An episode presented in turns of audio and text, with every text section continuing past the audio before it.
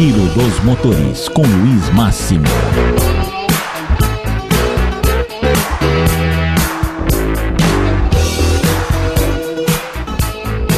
Aqui é Luiz Máximo com o Giro dos Motores para o Jogo em Pauta e Rádio Joinville. Curta e compartilhe. Falta apenas a confirmação oficial, sinônimo de martelo batido. Mas após quatro décadas, as transmissões de etapas do Mundial de Fórmula 1 estão de volta à rede Bandeirantes na TV aberta. Depois da Globo anunciar o final das novas negociações com a Liberty Media para seguir com os direitos de transmissão, a Bandeirantes anunciou que vai exibir a categoria pelos próximos dois anos.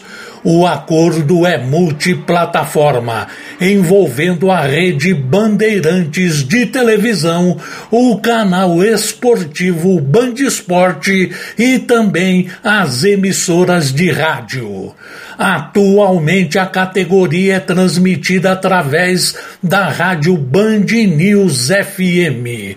E segundo as agências de publicidade, o mercado já recebeu informações sobre o plano publicitário da emissora para a temporada deste ano.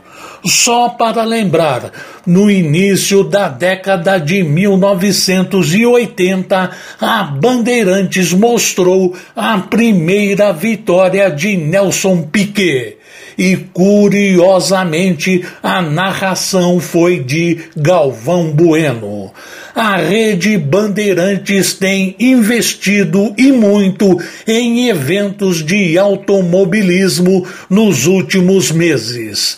Histórica casa da Fórmula Indy no Brasil, nesse ano o grupo Bandeirantes tem garantido as transmissões da Stock Car, a mais importante categoria do automobilismo brasileiro e também da Copa Truck.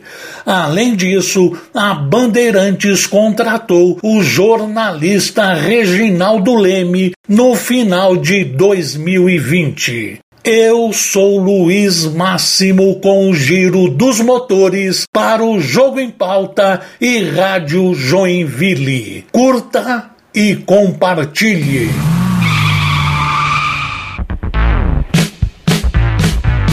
Giro dos Motores com Luiz Máximo.